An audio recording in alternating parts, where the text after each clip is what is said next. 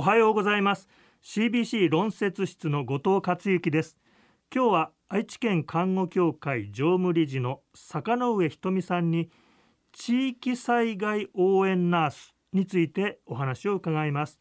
愛知県看護協会独自の地域の災害に、えー、こうサポートに駆けつける仕組み。これを教えていただきたいんですがこの仕組みどんな仕組みなんでしょうか？えーと、近年の災害の特徴として地域に限定した集中豪雨や土砂災害が多発しているということがあります。また2020年2月以降の新型コロナウイルス感染症では愛知県看護協会では愛知県とクラスター発生時の看護師派遣事業を締結し感染管理の専門である感染管理認定看護師を数回にわたり派遣をしています。しかし医療機関からの看護応援活動の要請に対しての派遣には至っていません。いつ起こるかわからない自然災害や感染症に対しそれぞれの地区で助け合う体制を構築することが課題と考え2020年より地域と連携した災害活動モデルの検討を始め2021年地域災害応援ナースの登録を開始しました。2022年9月現在愛知県内の看護職325名が登録をしています。この取り組みは全国看護協会にはない愛知県看護協会の独自の取り組みの一つです。地域災害応援ナース具体的にはどんな活動をされるんでしょうか？はい。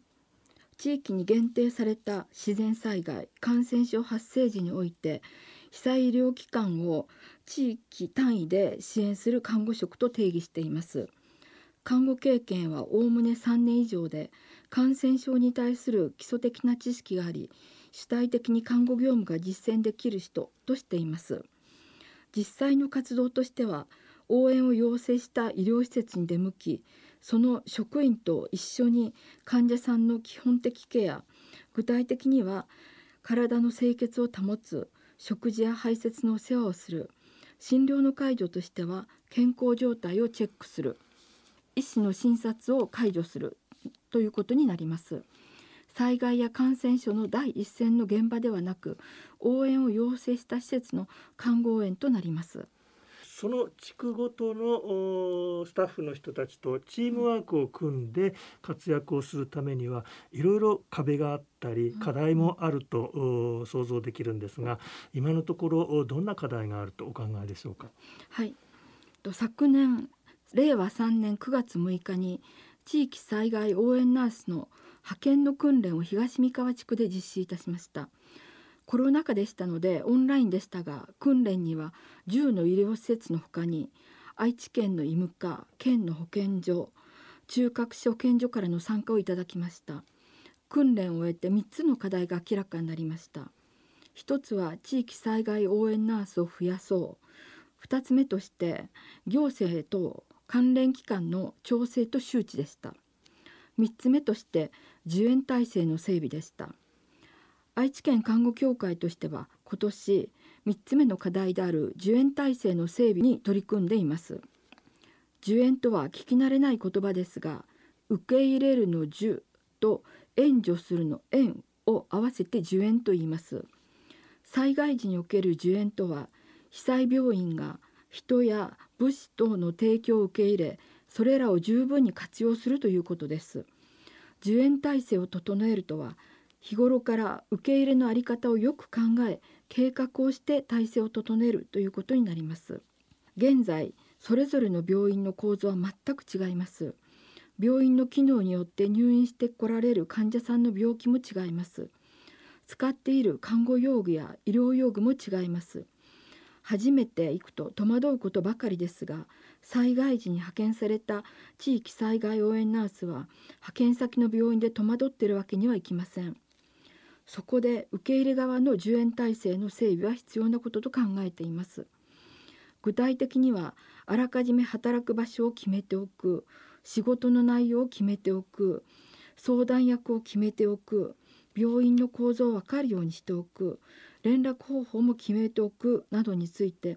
病院全体の理解を得た計画を立てておくということになります。今年度中には受援体制の整備について多くの施設で取り組んでいく予定であります。まあ、こうしていろいろと愛知県の看護協会としては地域でさまざまなあの市民の人たちあるいは医療機関の人たちとチームワークを組んで、えー、災害支援に当たるということなんですけれども今後こういったことを